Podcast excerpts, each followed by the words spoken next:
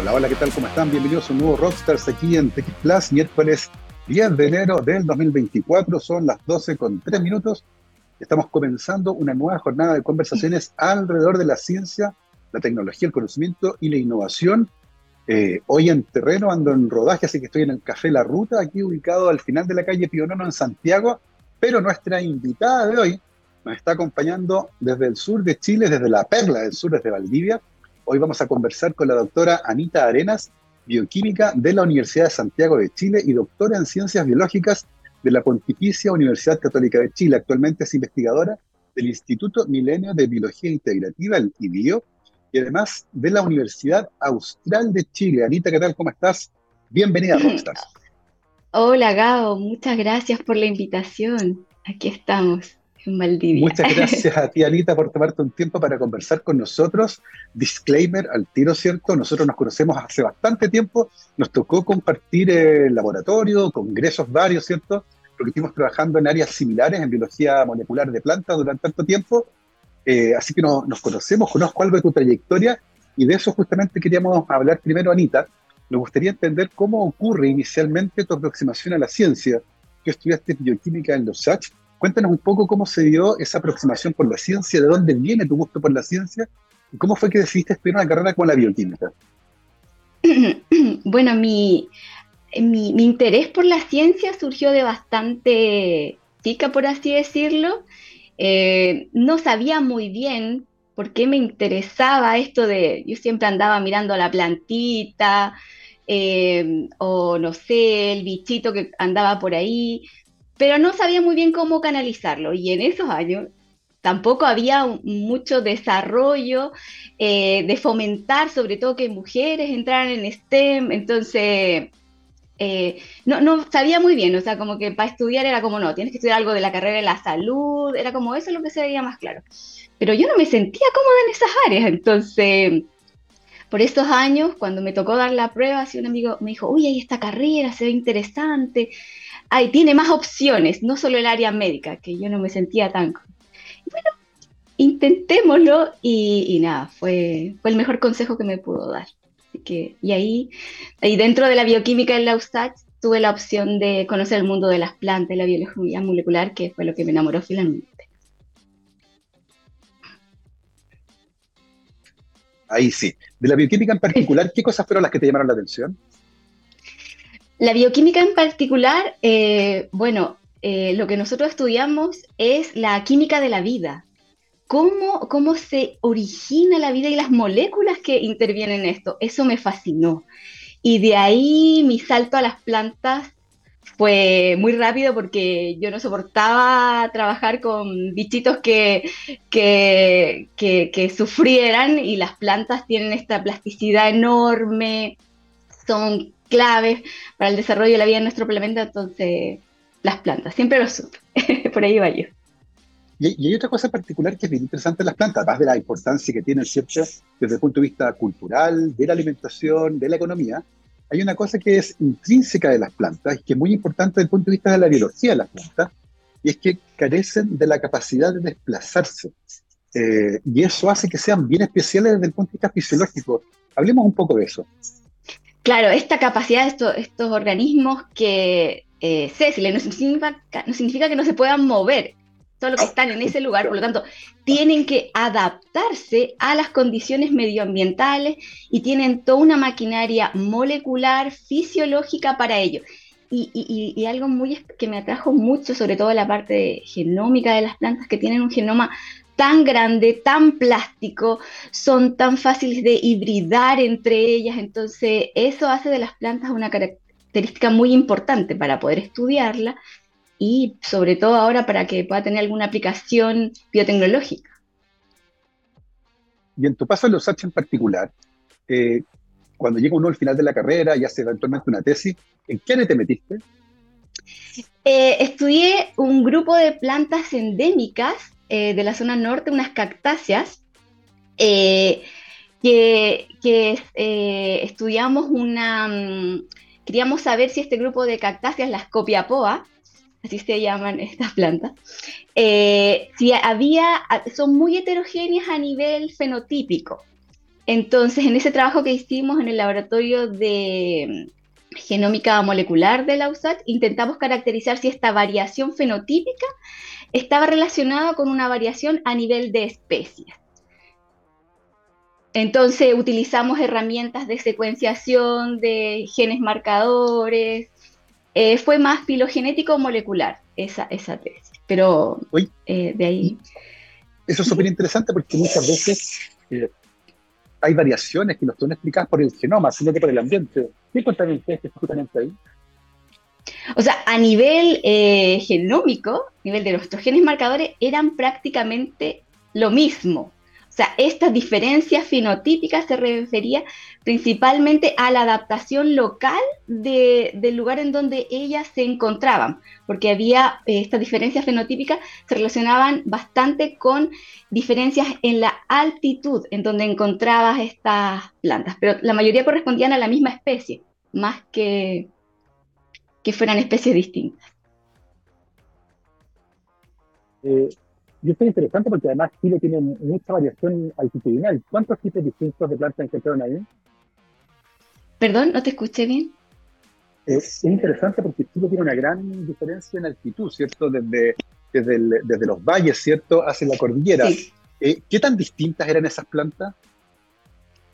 Fenotípicamente eran bastante diferentes, tenían, no sé, eran en cuanto a tamaño, colorido de sus flores, eh, pero lo que, lo que principalmente encontramos en eso fue que a nivel de marcadores eh, génicos, genes específicos, sobre todo de cloroplasto, de organelos, no había mucha diferencia. Y, las diferencias dentro de las poblaciones eh, favorecía un, inbreeding fuerte entre ellas. Entonces, más que interactuar entre las poblaciones. Y, y al final de ese camino, Anita, ¿En qué momento decías que lo tuyo es la investigación y que, por ejemplo, te gustaría hacer un doctorado? Ah, bueno, después de eso yo dije yo voy a trabajar y me di cuenta, en, este primer trabajo que tuve, eh, eh, mi jefe me, dio la oportunidad de participar en escribir proyectos, en, escribir papers junto a él, y me di cuenta que me gustaba hacer esto, más que estar haciendo eh, cosas mecánicas que otro me dijera. Entonces me empecé a generar preguntas y propias, entonces eso me dio alas para decir, bueno, tal vez puede ser que yo tenga pasta para hacer ciencia independiente. Y ahí fue cuando eh, decidí hacer un doctorado. No fue inmediato, no fue, no fue que salí de la universidad y dije, quiero hacer el doctorado, no. Y, ese camino, el del doctorado, que es un camino que puede ser bien complejo, eh, ¿cómo se te dio a ti? Eh, ¿Empezaste a explorar otras líneas? Porque tú ya habías trabajado con plantas, te quedaste ahí, miraste otras cosas. ¿Cómo fue ese momento en el que uno decide eventualmente dónde se va a especializar? Mira, yo tuve la suerte, y yo creo que tú compartes esta opinión, de que eh, encontré a un muy buen tutor. O sea, hay un dicho, así que se arrima a buen árbol, como que buena sombra tiene, no sé. Pero yo tuve, eh, fui muy afortunada de, de, que el doctor Javier Jordana me recibiera en su laboratorio en la Universidad Católica y yo siempre supe que quería estudiar eh, quería entender cómo las plantas, eh, sobre todo en una planta modelo, aprender sobre herramientas para trabajar con plantas eh, y para luego extrapolar estas herramientas a partir de esta planta modelo a otras plantas menos estudiadas. Y eso fue lo que yo encontré en el laboratorio del profe Javier y sobre todo el apoyo para abrir líneas nuevas de investigación. Entonces, fui creo que muy afortunada de haber trabajado con él. Sí, yo comparto. Bueno, fuimos en ese sentido, somos hermanos científicos porque en ambos casos nuestro padre, el doctor Javier Jordana, que formó una, una camada de científicos vinculado con el área de la, de la, biología molecular de plantas, trabajando en varios aspectos distintos, muy interesantes todos, por cierto. Eh, pero ahí culmina también eh, parte importante de la formación científica. Eh, y es interesante porque uno se enfrenta a un problema bien específico, muy bien definido, que intenta resolver particularmente durante la tesis. Eh, en el caso tuyo en particular, Anita, ¿cuál fue ese problema? ¿En qué te metiste a trabajar ahí? ¿En qué me metí a trabajar? Sí, eh, bueno, el, marco global que teníamos ahí en el laboratorio era eh, estudiar la biogénesis y, desarrollo de estos organelos, las mitocondrias en las plantas, Pero ahí dentro de eso, el profe Javier fue bastante generoso conmigo y me dejó encontrar mi camino y yo me fui por el área de estudiar unos genes importantes para el metabolismo de transcritos de las mitocondrias. Y, abrí esa área nueva en el laboratorio. Eh, entonces, mi pregunta era caracterizar estas proteínas que tenían que ver con la edición de transcritos mitocondriales en esta planta modelo que es Arabidopsis. ¿Y qué tal fue ese proceso? Porque muchas veces, particularmente cuando uno abre como una línea nueva dentro de un laboratorio, inicialmente es complejo, a veces hay experimentos que son distintos a lo que habitualmente otros miembros del laboratorio hacen. ¿Cómo fue ese proceso de, de, empezar a abrir preguntas nuevas en un laboratorio que ya tiene una historia en esa área, pero que entiendo en ese momento había poca gente trabajando en eso? Sí, eh, en ese tiempo había poca, poca gente trabajando en editing, eh, en mitocondrial, en el laboratorio, y, claro, fue, un, fue todo un, desafío hacer experimentos distintos, pero el profesor Javier siempre me apoyó y también en esta formación eh, conté con el apoyo de investigadores eh, internacionales. Eh, recuerdo mucho el doctor Axel Brennicke, que es uno de los padres del el editing en plantas, que me recibió en su laboratorio. O sea, siempre recibí mucho apoyo y pude sacar adelante esta línea que era nueva. Así que yo, yo, siento que el apoyo y la colaboración fueron claves para poder sacar esto adelante. Y, y eso es interesante, el poder eh, tener contacto con investigadores de otros países, hacer este días de investigación, resolver problemas complejos que a veces en Chile es más difícil resolver por un tema de recursos o de, de tener ciertas eh, eh, técnicas instaladas. ¿Cómo fue la experiencia de haber trabajado con Axel Brennecke? Fue espectacular. Él, cuando estuve en su laboratorio, me abrió la visión de, cómo, de cómo abordar estas esta, metodologías y estas técnicas, eh, salir, ¿cómo decirlo? Salir solo de, mi experimento pequeñito, sino ver más allá. Y bueno, en ese tiempo estar en laboratorio, estuve en Alemania, en, en Ulm, eh, la velocidad con que las cosas suceden eh, es enorme respecto a cuando, como trabajamos aquí en Chile, la disponibilidad de reactivos, de recursos. Entonces, todo eso hizo que pudiese avanzar mucho. O sea, que yo le recomiendo a todos los estudiantes de posgrado nacionales que deberían sí o sí hacer una estadía fuera, que les vas a abrir la mente, vas a fomentar la colaboración y les va a ayudar indudablemente en su investigación. Y, además hay otro aspecto que es súper interesante, que es la experiencia de vida. El hecho de estar en otro país, con otra cultura, eh, no solo tiene que ver con la facilidad de trabajar, hay una experiencia vital que tiene que ver con el hecho de poder eh, eh, estar inmerso en otra cultura. en ese caso, en el caso tuyo, Anita, ¿qué tal fue la vida en Alemania?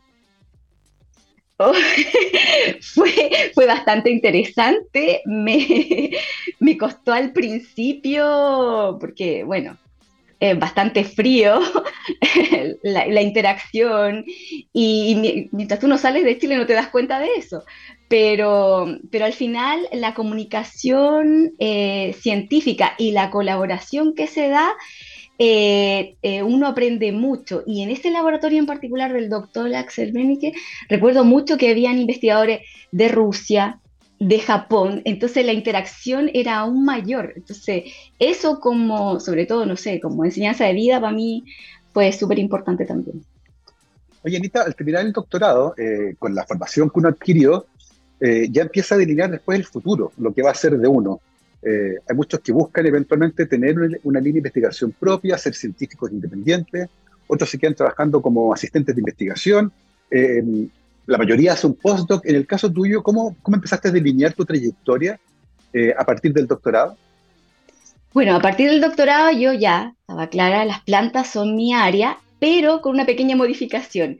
Yo ya no quería trabajar en plantas modelos, sino quería trabajar en plantas, no sé por decirlo, importantes. Me refiero importantes para la, para la vida, para las personas, ¿ya? que tuviesen un impacto.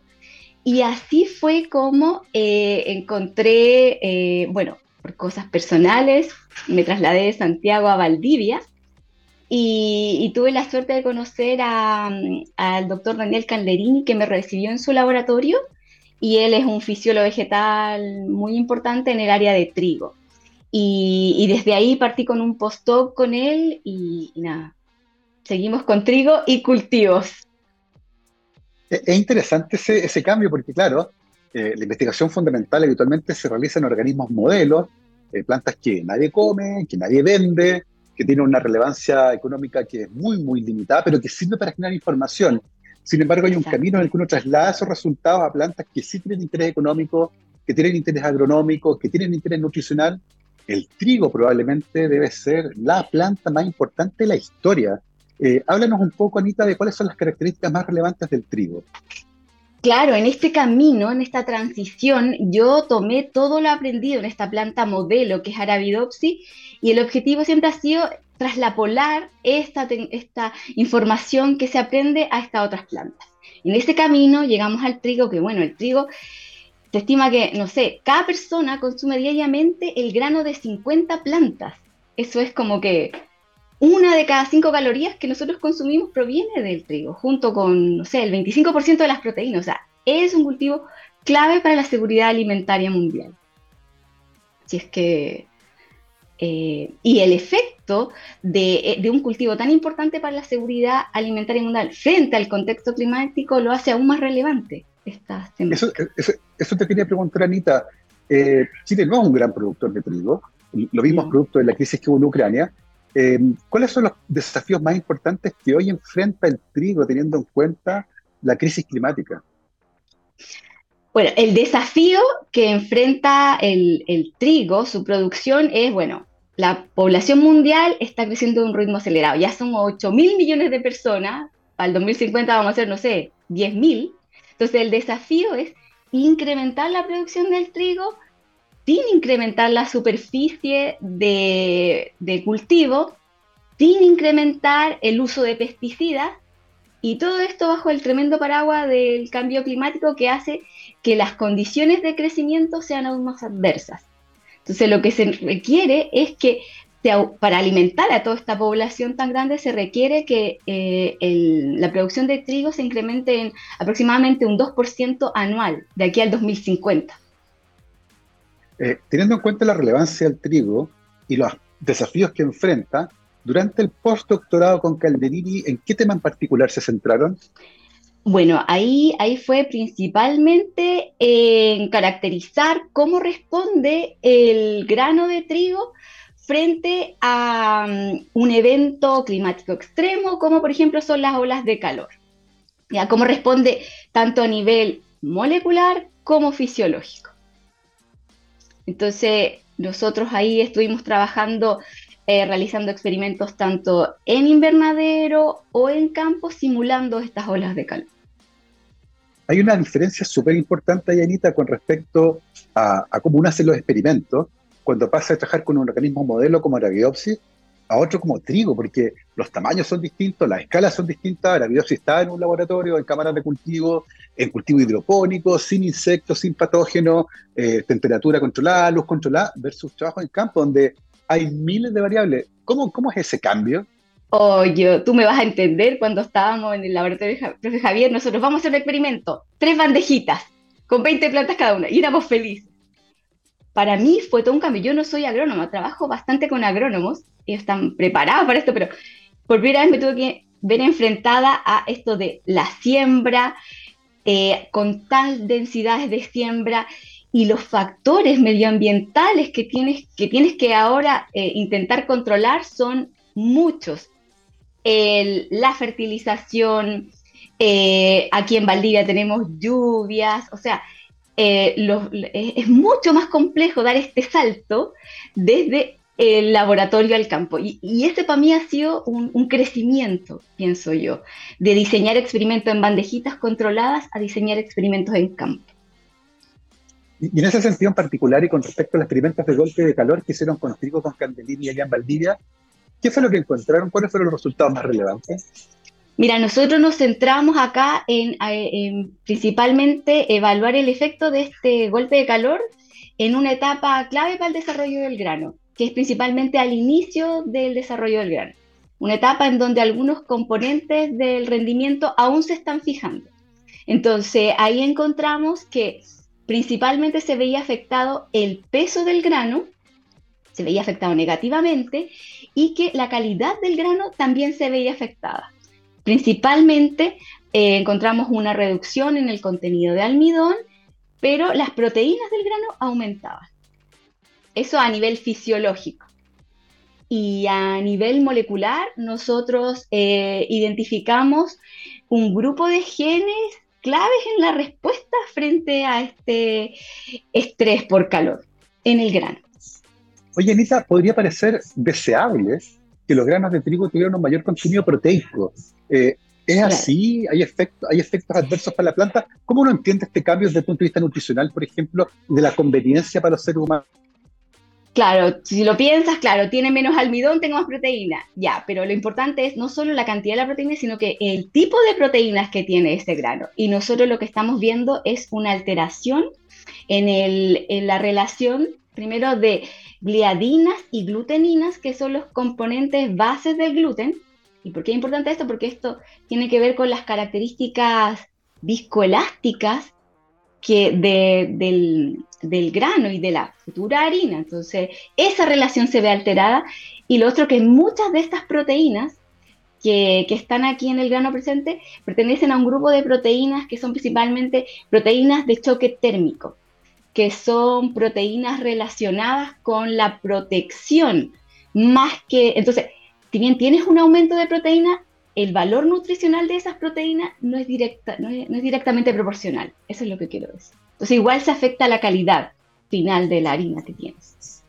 Exactamente, que para cualquiera que haga panadería, eh, las harinas y gluteninas que forman el gluten son fundamentales para la elasticidad de las masas, particularmente la pizza, panes de alta hidratación. Entonces, eh, los cambios eventualmente que están detectando son súper interesantes y nos hablan de las precauciones que hay que tener con respecto a la crisis climática y la seguridad alimentaria, porque los cambios fisiológicos producidos en los cultivos pueden tener importantísimas consecuencias para el futuro de algunos cultivos.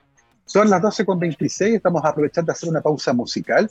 A la vuelta de esa pausa musical vamos a seguir conversando con nuestra invitada de hoy, la doctora Ay, se me fue, acá lo tengo guardado. Anita Arenas, bioquímica de los USACH, doctora en ciencias eh, biológicas de la Católica, actualmente investigadora del Instituto Milenio de Biología Integrativa Libio y también de la Universidad Austral de Chile. Nos vamos a una canción. Antes de eso les quiero recordar que para los desafíos del futuro, la educación es nuestra respuesta. Un mensaje de la Universidad San Sebastián. Y hoy vamos a la canción con efeméride porque un 10 de enero, hace un año, del 2023, murió el guitarrista británico de rock y blues Jeffrey Arnold Beck, más conocido como Jeff Beck, una de las eh, figuras más importantes del rock contemporáneo, guitarrista de múltiples, múltiples bandas como colaboración, eh, trabajó con Cindy Lauper, Brian May, Roger Taylor, Stanley Clark, Roger Waters, Bon Jovi, Diana Ross. La verdad es que es innumerable la cantidad de artistas con los que trabajó considerado uno de los mejores guitarristas de la historia del rock.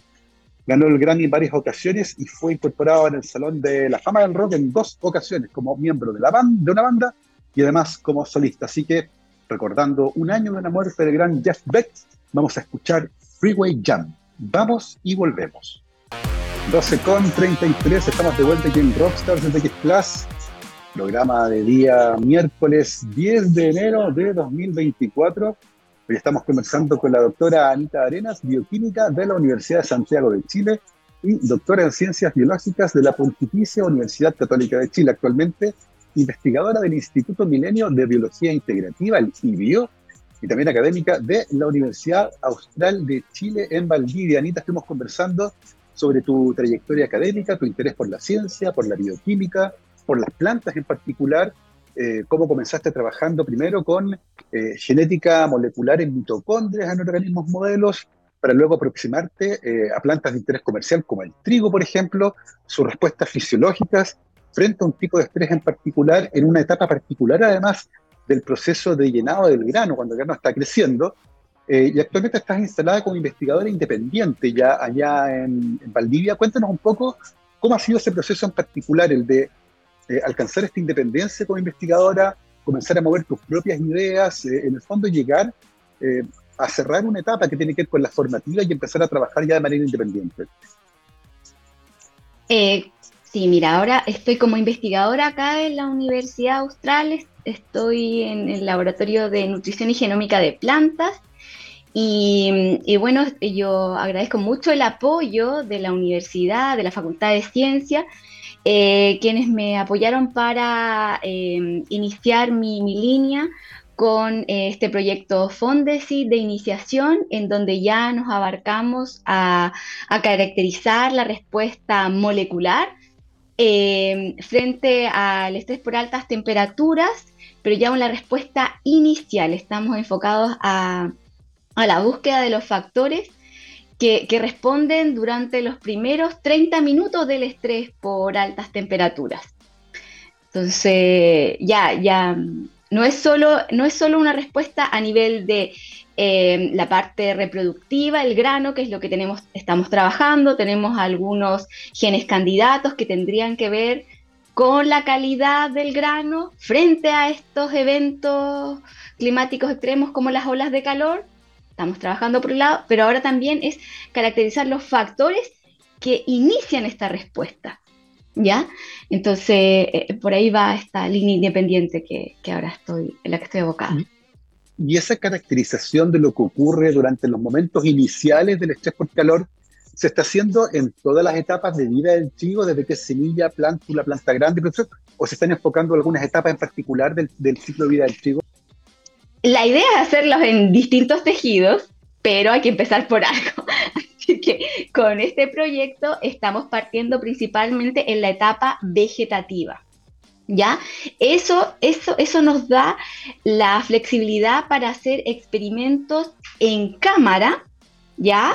Tener información y en base a eso nosotros eh, en una segunda etapa del proyecto vamos a hacer experimentos en campo.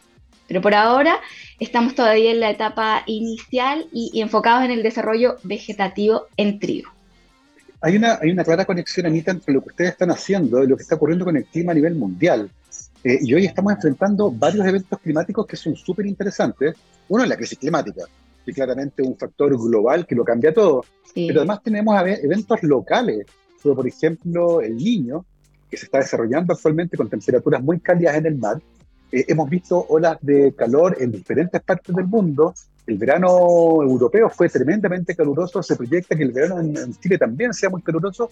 Eh, en ese sentido, uno debería esperar que las cosas fueran solo empeorando. En el fondo, que cada vez haga más calor.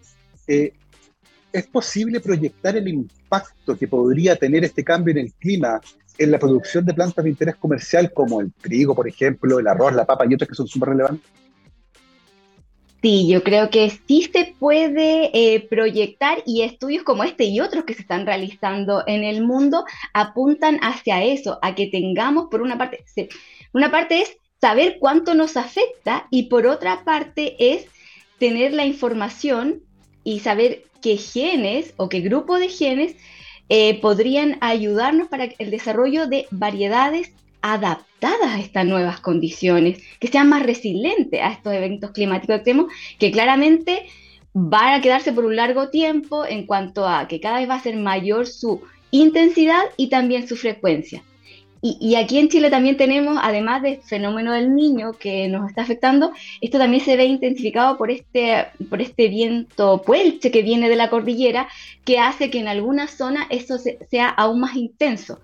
Entonces, claramente va a afectar a cultivos claves para la seguridad alimentaria, no solo el trigo, también la papa. Entonces, estamos iniciando también unas colaboraciones con otros colegas para también, por ejemplo, ver a nivel molecular cómo se está afectando eh, la papa, principalmente frente al estrés por calor. En el caso particular del trigo, que es una planta súper importante, Chile produce una fracción solamente de lo que consume. El resto lo importamos de Argentina, de Ucrania, de otros lugares, de Canadá, qué sé yo. Eh, desde el punto de vista geográfico, Anita, ¿cuáles son las zonas más relevantes para el cultivo del trigo en nuestro país? Más o menos, ¿entre qué regiones o entre qué localidades se cultiva actualmente el trigo en Chile? Bueno, eh, bueno, nosotros tenemos que importar casi o un poquito más del 50% de lo que consumimos de trigo, o sea, eso es de base.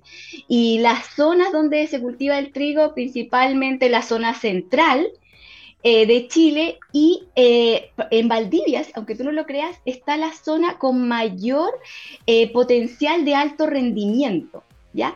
No, esta no es la zona donde se cultiva más extensivamente, pero es donde la zona donde tiene mayor potencial, ¿ya? Entonces, por eso Valdivia también es bastante interesante eh, para hacer estos experimentos. Aquí, bueno, el doctor Calderín lleva años trabajando en esto y, por eso hacen este pequeño núcleo aquí en Valdivia, lo hacen bastante especial. Porque logramos los máximos, podemos evaluar dentro de los máximos y cómo, cómo se, se, podría haber afectado frente a esta nueva condición de, del cambio climático. Oye, Anita, y desde el punto de vista experimental, ¿cómo son los experimentos que ustedes realizan? Imagino que siembran trigo, esperan que crezca cierta etapa, le dan un shock de calor y después de 30 minutos se empieza a analizar lo que ocurre. Cuéntanos un poco cómo, cómo hacen este tipo de experimentos. Bueno, en los experimentos en campo, como bien dice, nosotros tenemos que hacer la siembra y en esos experimentos estábamos enfocados en una parte, de, en una etapa del desarrollo del grano, entonces haciendo seguimientos fenológicos, los experimentos parten a fines de agosto y, lo, y los experimentos de calor lo estábamos haciendo a inicio de diciembre en campo. Eso significa que nosotros tenemos que hacer unas construcciones en el campo, unas pequeñas carpitas en las cuales nosotros acondicionamos, ponemos distintos sensores de temperatura en el aire, incluso tenemos sensores para medir la temperatura dentro del grano. Y, tenemos esto andando, particularmente cuando hacíamos los experimentos de las olas de calor, eh, estos duraban eh, cuatro días, en donde nosotros teníamos que ser capaces de elevar la temperatura tantos grados respecto de la temperatura ambiente eh, para nuestro grupo de tratamiento distinto del grupo control. Entonces, y después desarmar esta carpita y esperar que el trigo termine su ciclo de desarrollo, hacer la cosecha, o sea, son experimentos largos. Tú, cuando haces este experimento parte en agosto y no terminas hasta enero. y, hay que, y entre eso te pueden atacar todas las plagas. Entonces, de verdad es complicado, así que hacer experimentos en el campo. Eso te quería preguntar, Anita. Eh, en, el campo pasan un montón de cosas, cualquier agricultor lo sabe, cualquier persona que trabaja en el campo lo sabe. Eh, ¿Cómo ustedes pueden separar la respuesta que es por calor versus la respuesta que es por calor y patógenos, por calor y mecánico, por calor y otra cosa, o sencillamente por otra cosa? ¿Cómo se hace ahí para determinar bueno, lo que ustedes ven eh, es calor? En estos experimentos principalmente tú lo contrastas frente a plantas que son tu condición control. En el campo tratamos de que sea lo más óptimo posible, ¿ya? Tú normalizas todo lo que tiene que ver con fertilización, se hace igual un tratamiento para el manejo de plagas, ¿ya? Entonces tratar de tener la mayor cantidad de esos factores controlados. Y la otra cosa importante es que los experimentos de campo, además de las réplicas biológicas que se hacen en un experimento, tú haces réplicas por temporada. Entonces, de esa manera, tú, vas limpiando todos estos factores para que te quedes con el resultado que, sea directamente por el efecto, particularmente nosotros, el tratamiento de calor. Claro. Y, después de que se hacen los, los, tratamientos y tienen en el fondo las plantas con su respuesta que ocurrió el estrés, ¿qué ocurre desde ahí? ¿Qué es lo que van a mirar dentro de la planta ustedes? Bueno, nosotros tomamos distintos tipos de muestras. Cuando hablamos de la respuesta molecular, ahí tomamos muestras in situ en el grano y eso, este grano está en desarrollo aún, lo tomamos y se va al laboratorio. La otra parte es ya eh, muestras a nivel de cosecha y eso es principalmente para hacer pruebas bioquímicas de contenido de almidón, proteínas y otras pruebas. Además, también podemos hacer pruebas eh, durante el desarrollo de la planta que tienen que ver con características de biomasa de la planta que también se pueden enviar. Tenemos distintos tipos de muestras que vamos tomando a través del experimento. Y desde el punto de vista genético, transcriptómico, por ejemplo, ¿se sabe lo que ocurre durante la primera ventana de media hora de estrés por calor? Eh, ¿Qué cosas se activan o qué cambios uno ve a nivel transcripcional, por ejemplo? Bueno, lo tenemos bastante caracterizado y dentro de esta primera media hora, eh, los que llevan la delantera son todo este grupo de genes que son las proteínas de choque térmico, que se inducen rápidamente, todo lo que tiene que ver, y, ya un poquito más tarde ya también tenemos muestras, vemos que la maquinaria eh, para controlar el estrés oxidativo también se induce. Eh, Eh, entonces, lo tenemos bastante caracterizado desde ahí, en, esa, primera esa primera media hora. Oye, Anisa, y, es súper interesante esto porque tú nos contabas que van a hacer un barrido por distintas etapas de vida del trigo. Eh, ¿Ustedes esperan que las respuestas en distintos estadios sean diferentes, por ejemplo, o que sea más o menos homogénea independiente del tipo de, de la edad del trigo o la época del desarrollo? O sea, sobre todo a nivel transcripcional, cada tejido, cada estadio es un mundo. Con, con, los experimentos de transcriptómica estamos viendo una foto de lo que está pasando en ese minuto. Y eso es completamente dependiente del tejido. Entonces, nosotros esperamos que la respuesta sea igual bastante heterogénea y específica para ese tejido. Y, en ese mismo sentido, están probando con distintas variedades de trigo porque eventualmente podría haber variedades que tengan respuestas más eficientes a un golpe de calor y que por lo tanto sean menos afectadas. Y te lo pregunto pensando en lo que mencionaste antes, de poder generar variedades que estén mejores adaptadas a condiciones climáticas cambiantes con mayor temperatura, menor disposición de agua, con patógenos distintos. Eh, ¿Están haciéndolo con distintas variedades? ¿Lo tienen contemplado? ¿Por ahora no es interesante? ¿Cómo ves ese aspecto en particular? No, es completamente interesante eh, hacer estudios en, en, distintas variedades. Nosotros eh, hemos trabajado no solo con distintas variedades, sino que hemos hecho experimentos con distintas especies de trigo para ver cómo se comportan respecto a su respuesta a las olas de calor. Entonces, ya es un mundo dentro del trigo y dentro de las distintas especies y dentro de las variedades también vemos respuestas distintas. Entonces, eh, en un futuro esperamos contar con con la disponibilidad para hacer estos experimentos con paneles, ojalá de líneas adaptadas tal vez a Chile, y para que podamos caracterizar esta respuesta sobre todo a nivel molecular, que no, eso no está todavía tan explorado. Pero sí, 100% hay que hacerlo también a nivel de variedad. Y eso es súper interesante porque hay que recordar que el trigo es una planta alohexaploide. Tiene tres genomas diploides dentro, es súper compleja, al menos el trigo eh, de primavera, el trítico méstico, pero hay otras variedades, hay algunas que son diploides, otras que son eh, parentales de esta, de distintos tipos, de distintas calidades. Esta en particular es la que usamos más porque es la que el trigo harinero, en el fondo, con el que hacemos la harina. Eh, pero, pero es un desafío, ¿no? Desde el punto de vista genético. Es un desafío y, este desafío de esta, de esta, plasticidad del trigo es un aloxaploide, como tú bien dices, que significa que, por ejemplo, el trigo harinero, el trigo panadero, tiene eh, tres genomas distintos y esto es producto de hibridizaciones naturales que ocurrieron hace 400.000 años atrás. Entonces, desde este punto de vista tenemos especies diploides, una primera hibridización que generó el trigo tetraploide, que es el trigo candial que se usa para las pastas, un segundo proceso de hibridación que generó eh, el trigo hexaploide. Entonces, e, esta plasticidad está inmersa en la evolución misma del trigo.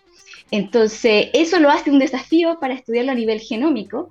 Entonces, por eso siento que ahora estamos experimentando un boom en lo que respecta a, investigación en cuanto a genética y genómica del trigo a nivel molecular, porque solo el año 2018 se contó con la secuenciación del genoma del trigo.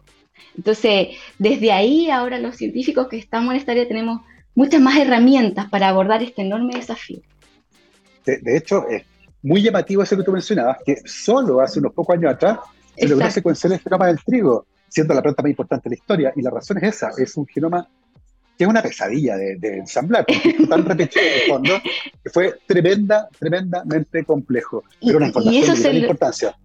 Claro, y eso se logró solo gracias a un esfuerzo colaborativo. Más de investigadores de 60 países lograron hacer esto. O sea, para, ponerlo en contexto, el genoma del trigo es cinco veces más grande que el genoma humano.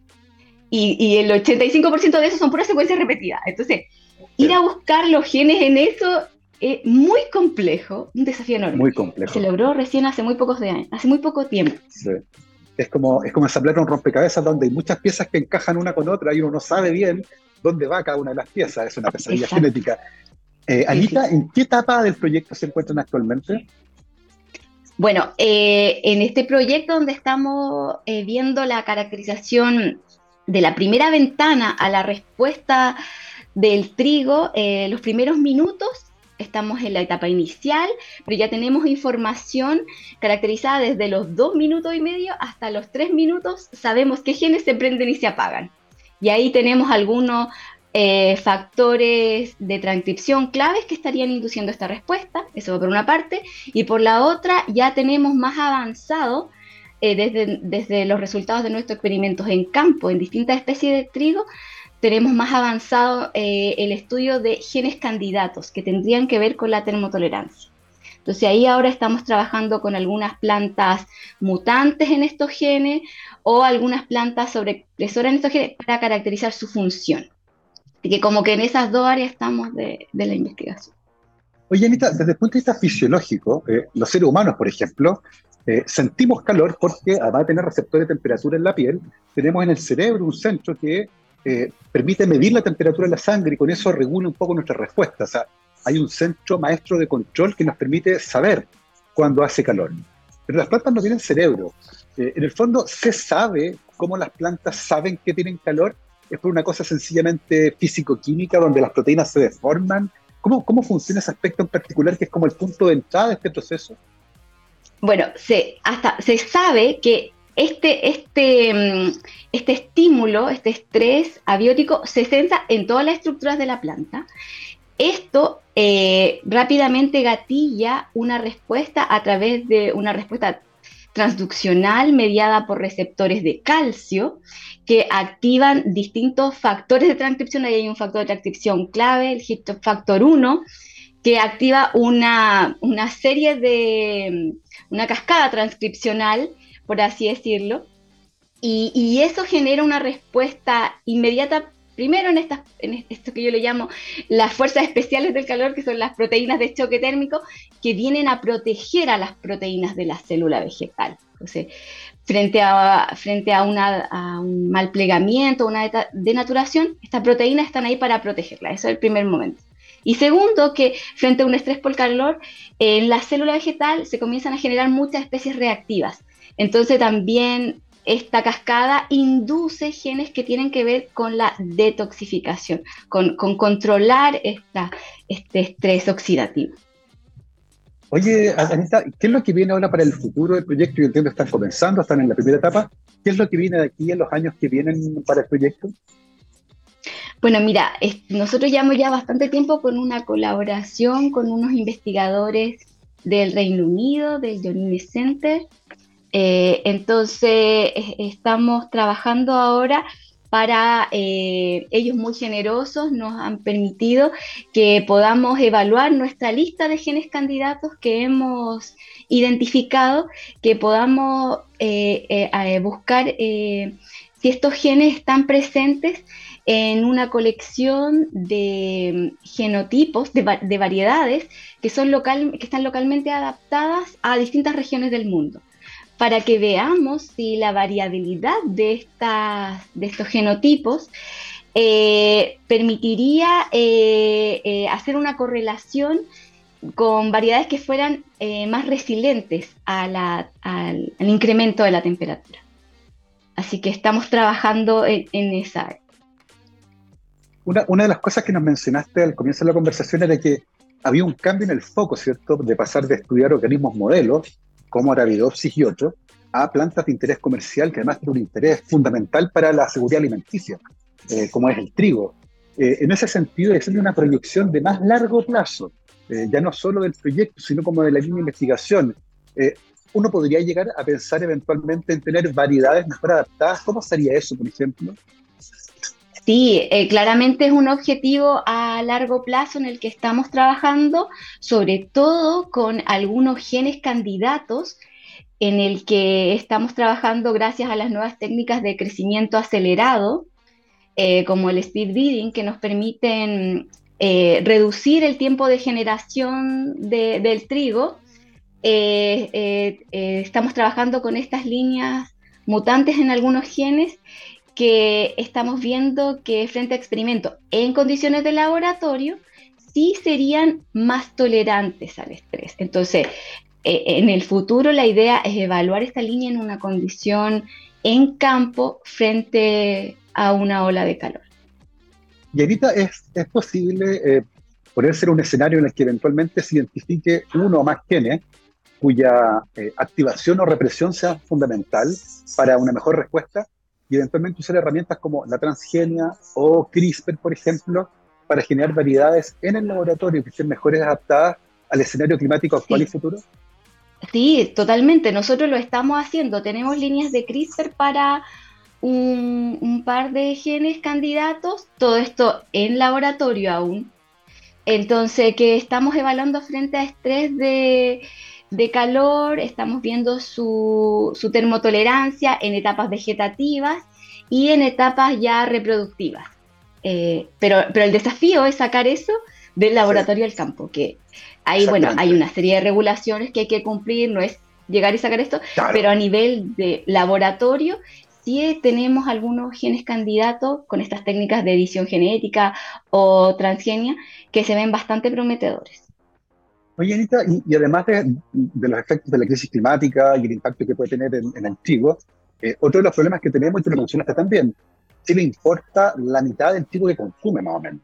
Eh, y desde el punto de vista de la seguridad alimentaria es un gran problema porque eventualmente una crisis como la del COVID, por ejemplo, eh, una guerra como la de Ucrania o otro conflicto, nos puede cerrar el comercio internacional y eventualmente caer con un déficit interno de trigo. Y ya lo dijimos, o sea, piensen en el pan, por ejemplo, el pan es una cosa que es fundamental en Chile. Eh, uno podría pensar también en extender estos resultados, eventualmente estas investigaciones, a tratar de aumentar la superficie sembrada con trigo o aumentar el rendimiento para tratar de disminuir la dependencia del trigo externo en el caso de la economía chilena? Claro, eso, eh, ahí eh, lo fundamental es que seamos capaces de traspasar este conocimiento que nosotros estamos generando en el laboratorio hacia los mejoradores eh, y para generar estas nuevas variedades localmente adaptadas. Y, por supuesto, sería muy, muy importante eh, que eh, estas variedades, además de ser más adaptadas a esta nueva condición, fueran más productivas.